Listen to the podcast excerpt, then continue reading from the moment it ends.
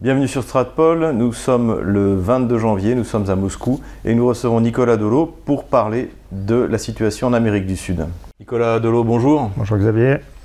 On ne va pas parler dans, cette, dans ce survol euh, de l'Amérique du Sud du Brésil puisque, comme d'habitude, on a fait une vidéo dédiée au Brésil, qui le mérite bien, mais plutôt passer en revue les pays qui comptent en Amérique du Sud et qui ont fait parler d'eux durant euh, cette année 2020.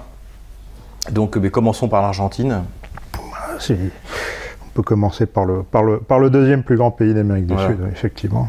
L'Argentine, c'est euh, un pays où euh, les choses vont plutôt très mal.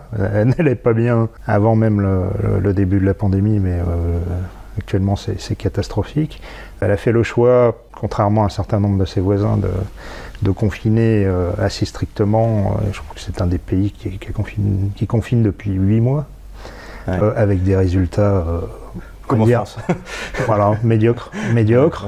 une belle hausse de la mortalité, mais euh, l'Argentine étant l'Argentine, c'est-à-dire cette espèce de, fourre-tout administratif, euh, de, on n'est même plus dans le millefeuille administratif français, on est au-delà, qui ne fonctionne pas, on n'a pas vraiment de chiffres sur les excès de mortalité. Ce qu'on sait en revanche, c'est que les maladies cardiovasculaires, euh, on le voit en poupe. Euh, euh, on, Comment aussi On aurait sauvé, disent certains médecins, 6 à 9 000 personnes sans confinement en Argentine. Voilà. C'est ce que j'ai lu dans des presses pas complotistes du tout, hein, mmh. tout, à fait, tout à fait classique.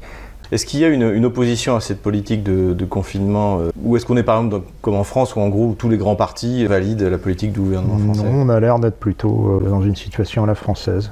J'aime beaucoup euh, dire que la France en fait est, l'Argentine de demain. Parce que l'Argentine est un pays qui est absolument écrasé sous le poids de sa dette, qui est écrasé par le, poids de la fonction publique et, et d'une administration sans fin qui Pléthorique. Sans pléthorique, sans queue ni tête, qui est incapable de prendre des décisions. Et par, euh, oui, oui, par une espèce de, de, ventre mou euh, politicien qui, euh, autour de la notion du, péronisme, finalement, rassemble des gens très très différents, mais qui sont d'accord sur presque tout. Oui, c'est la France. C'est la France. voilà, sauf qu'ils sont en faillite totale. La France, pas, pas, encore, mais, mais on, y va, on y va gentiment. Voilà. Alors, ce qui s'est passé par ailleurs en Argentine euh, d'un peu marquant, donc l'Argentine, pays très catholique, où euh, il s'agit d'être catholique pour, euh, pour devenir président de la République, c'est une obligation. Carlos Menem, en son temps, a dû se convertir pour devenir président de la République. Bon, ensuite, il a fait une très grosse bêtise qui est qui est qu'il a voulu dollariser le, le, peso argentin. Ça, ça date la fin des années 90. Les Américains étaient, étaient ravis. Les Argentins ont cru au miracle et en fait, un peu comme euh, certains autres pays européens euh, et l'euro, l'économie argentine ne, l'a jamais supporté, ne l'a jamais digéré et s'est retrouvée en faillite, euh, tout simplement. C'est l'Italie en fait c'est l'Italie, c'est la France. ou, la, Grèce, la France, un peu de tout ça. Donc sociétalement, ce qui vient de se passer, c'est l'adoption par un gouvernement justicialiste plus ou moins de gauche, kirchéniste, de la légalisation de l'avortement en Argentine. Alors, explosion de joie chez les, chez les dames à cheveux bleus parasées sous les bras euh, dans les rues de, Buenos Aires. Mais, mais, à part ça, ça risque d'avoir quand même un petit impact sur, euh, sur la natalité euh, en Argentine, qui est, qui est restée assez, assez importante. On était autour de 2,3, 2,4 enfants par femme en Argentine, un pays qu'on peut considérer comme étant un, pays européen d'Amérique du Sud. Et là, ça risque, ça risque de chuter. Voilà. Ils font venir des migrants on est plutôt sur un mouvement inverse. C'est-à-dire que. Oui, comme il n'y a pas de travail en même temps. Comme il n'y a pas de travail, que la situation économique est très compliquée, et beaucoup d'Argentins ayant des passeports espagnols, italiens, allemands. C'est eux qui migrent. Quittent le pays. Certains partent euh, dans le sud du Brésil, mais euh, beaucoup partent en Europe. Euh, et où, bien souvent, ils trouvent, ils trouvent assez rapidement leur place, hein, finalement, mhm. parce que culturellement, ils, sont, ils sont comme des poissons dans l'eau. Hein, voilà. Continuons notre survol euh, de l'Amérique du Sud. Qu'est-il arrivé à l'ex-président Morales? L'ex-président Morales euh, a enfin pu revenir euh, en Bolivie après s'être fait, s'en être fait chasser comme un chien, diront certains, ou, ou s'être enfui pour ne pas avoir à répondre à la justice euh, de ces divers euh, turpitudes, diront d'autres. Bah, finalement, les gens qui avaient soi-disant réalisé un coup d'État en Bolivie ont été plus honnêtes que le Parti démocrate américain, puisqu'ils ont tenu des élections. Ces élections ont été honnêtes, et finalement, c'est à nouveau la mouvance socialiste, indigéniste de Morales qui a, gagné les législatives, et ils ont tout simplement euh, laissé, la place au parti d'Evo Morales, qui a, qui a pu revenir, mais bon. Malheureusement, on n'a pu encore constater à quel point euh, la justice est, instrumentalisée et politisée en Bolivie, puisque euh, du jour au lendemain, toutes les charges qui, qui pesaient contre lui sur euh, manipulation constitutionnelle, fraude électorale, sans parler de tout le reste, ont, été, ont été tout simplement annulées une fois pour toutes. Moi, ça me paraît un peu curieux j'entends toujours l'argument du ah oui, ce sont des gens formidables qui, luttent contre l'impérialisme américain euh, en étant euh, en étant ce qu'ils sont. Certes, mais ce sont des gens qui restent des, des narco-marxistes, c'est-à-dire que la Bolivie est quand même le premier producteur mondial de coca toute la classe politique, et en particulier le mouvement d'Evo Morales, croûte euh, sur le trafic de drogue. C'est une évidence. Ne pas le reconnaître, c'est mmh. stupide.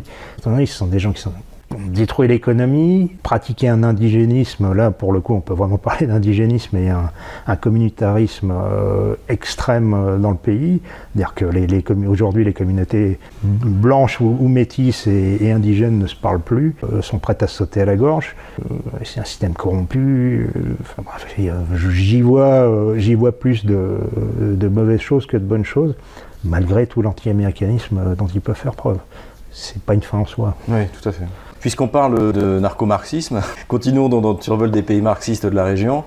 Euh, que se passe-t-il au Venezuela? Euh, Il semble que Guaido soit abandonné par. Euh, c'est pas encore officiel, mais. Non, mais il a été. européenne, mais Biden. Ouais, mais Biden, l'a invité à sa grande prise de fonction et, son serment face à, ces magnifiques drapeaux. Ils se sont tenus des législatives au Venezuela. Alors Maduro, malin comme un singe, a réussi à, convaincre à coup d'excellents arguments une partie de l'opposition d'abandonner Guaido. Il a poursuivi sa lancée habituelle en fait, de d'écrémage des listes électorales, parce qu'au Venezuela, vous, pouvez voter surtout quand on sait que vous êtes quelqu'un qui va voter de manière fiable.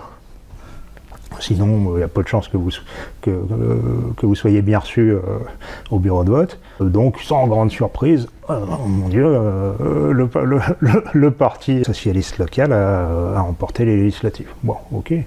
mais bon, même commentaire qu'avec Morales, c'est bien d'être anti-américain, mais c'est pas une fin, en soi, surtout quand, oui, c'est bien de se plaindre des sanctions américaines qui sont injustes, qui sont néfastes, qui nuisent au pays, mais même Cuba, finalement, toutes ces années, a mieux géré sa situation euh, éducative, euh, sanitaire, etc., que le Venezuela, malgré les sanctions. Euh, le Venezuela, aujourd'hui, est un pays avec une criminalité rampante, totalement ruiné, où les gens n'ont plus rien. c'est une catastrophe. catastrophe. Et on va continuer, on va poursuivre comme ça jusqu'à où Enfin, c'est à dire. C'est assez sinistre. Donc, c'est soit le régime actuel, une espèce de marxisme euh, corrompu, euh, soit donc, des libéraux pro-américains qui vont mettre. C'est souvent le cas, oui. La, la Il n'y a pas de troisième voie euh, militaire comme par exemple au Brésil elle, doit exister quelque part. On, me reproche souvent de. Enfin, certains m'ont reproché de, de, ne voir qu'à travers le prisme des militaires en Amérique du Sud, me disant Ah oui, mais les bruits de motte, on sait pas, on ne peut pas savoir à, quoi ça, ça, mène. La plupart des militaires sud-américains que j'ai pu fréquenter, que je connais, sont des gens finalement très pragmatiques, très raisonnables. Euh, beaucoup plus que les politiciens. Et eux sont plutôt porteurs de cette troisième voie, d'une indépendance euh, mm. de, l'Amérique du Sud, enfin d'une émancipation vis-à-vis d'un partenariat, mais une émancipation vis-à-vis de, l'Amérique du Nord. Il faudrait absolument sortir de, cette opposition blanc-noir et trouver, et, trouver une, une alternative. Basculons sur le dernier pays qui nous intéresse, Cuba.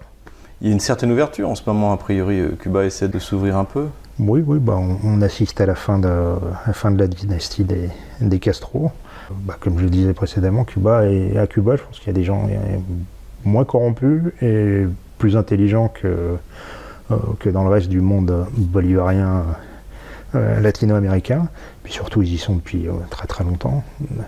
Ils connaissent leurs forces ils connaissent leurs faiblesses. Donc en fait, on assiste à une énième tentative d'ouverture. Historiquement, ça s'est traduit par, euh, par des investissements qui venaient habituellement d'Europe, en particulier, en particulier d'Espagne. On va voir euh, en quoi ça va se traduire, mais bon, finalement, n'oublions pas que Cuba, euh, malgré le fait que c'est un caillou dans la, dans la chaussure des États-Unis d'Amérique, est un pays minuscule, qui n'est performant dans pas beaucoup de domaines, mais, mais si ce n'est la médecine.